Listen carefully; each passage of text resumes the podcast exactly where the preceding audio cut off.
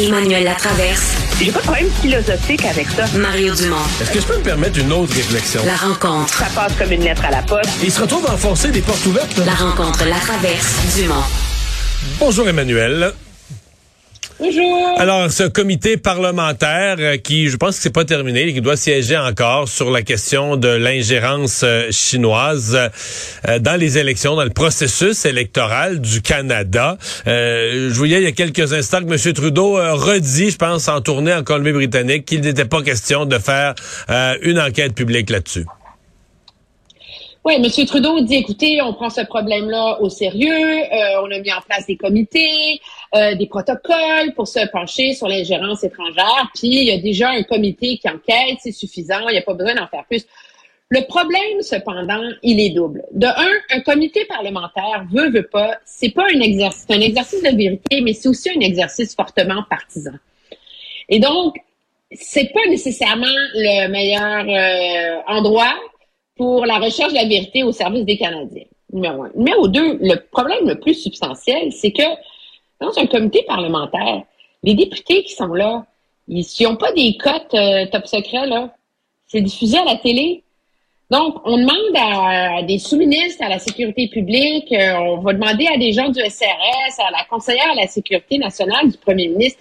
Ils n'ont pas le droit de révéler quoi que ce soit qui est protégé en vertu de la sécurité nationale. Donc, inévitablement, c'est un, c'est une, c'est une enquête qui est condamnée à être dans des généralités.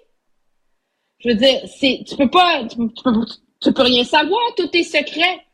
Et c'est, et c'est ça le fond du problème euh, en ce moment. Et c'est ça aussi le fond du problème que le gouvernement n'arrive pas à résoudre, je dirais. De un, à cause de son propre aveuglement. En s'imaginant que parce qu'il a été proactif et qu'il a mis en place des protocoles pour surveiller l'ingérence étrangère, puis il a bien fait de le faire, puis il a eu raison de le faire, puis tant mieux s'il l'a fait, que ça, ça justifie une, euh, une foi absolue des Canadiens dans tout ce qu'il dit maintenant. Et ce qu'on comprend à lire ces rapports-là, c'est que le, le test qui a été établi pour juger que l'ingérence étrangère a eu un impact sur une élection, c'est qu'elle a eu un impact à l'échelle du pays sur les résultats de l'élection.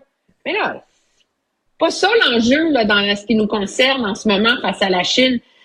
C'est est-ce que il n'y a aucun mécanisme pour agir ou pour intervenir ou pour alerter le public si cette ingérence-là est concentrée auprès d'une ou deux circonscriptions ou au sein d'une communauté? Et là, on parle de Mario, les Chinois, c'est pas moi pis toi qui veulent faire de l'ingérence, là. C'est auprès de la communauté. Donc, on a des mécanismes qui sont inadéquats. Ça, le gouvernement veut pas le reconnaître. Ouais. Mais là, Alors, euh, le gouvernement, il est ouais. que- Non, mais le gouvernement, il est minoritaire. Et là, ce que j'entends, c'est que les conservateurs, le Bloc et aujourd'hui le NPD, qui en a même fait une motion, les trois partis d'opposition veulent une commission d'enquête publique sur la question, ce qui nous amène à qu'est-ce qu'ils peuvent faire, quels sont les pouvoirs, qu'est-ce que les trois partis euh, d'opposition peuvent faire s'ils se liguent, à quoi ils peuvent euh, forcer le gouvernement?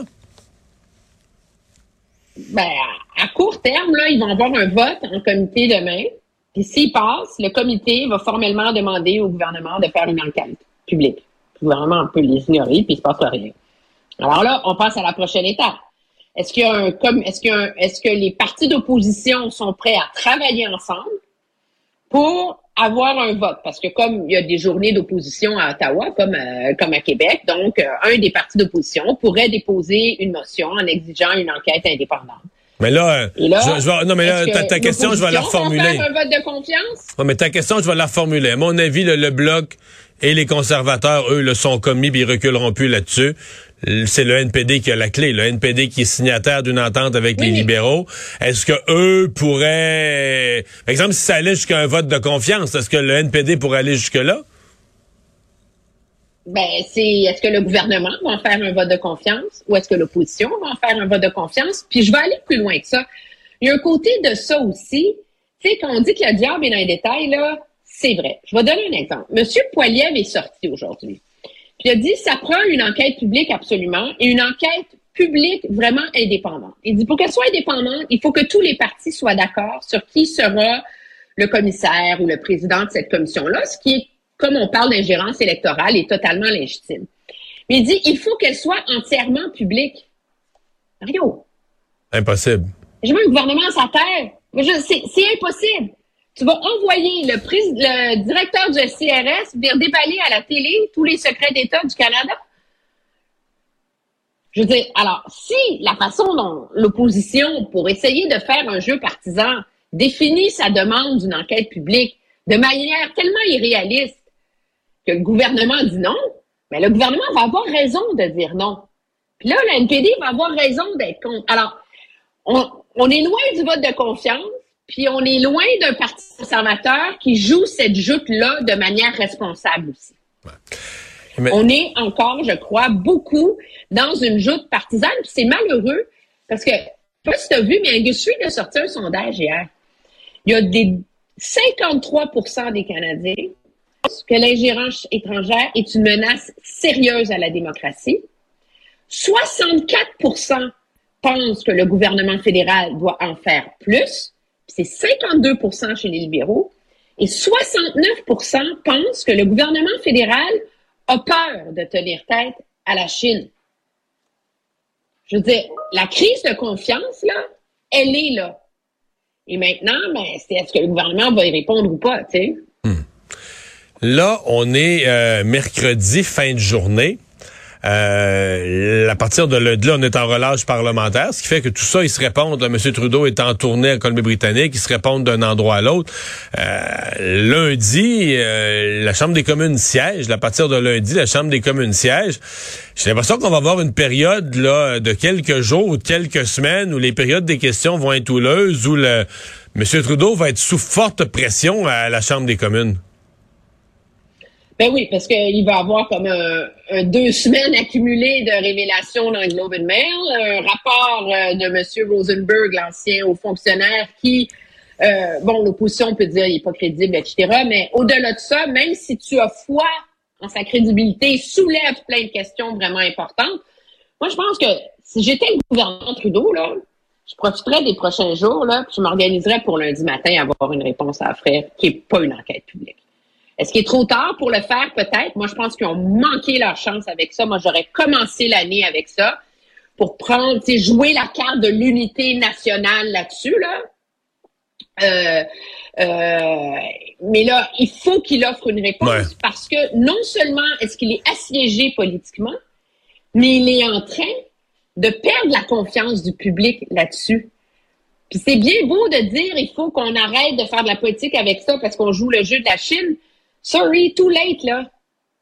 Hmm. C'est ça le problème du gouvernement. Ouais.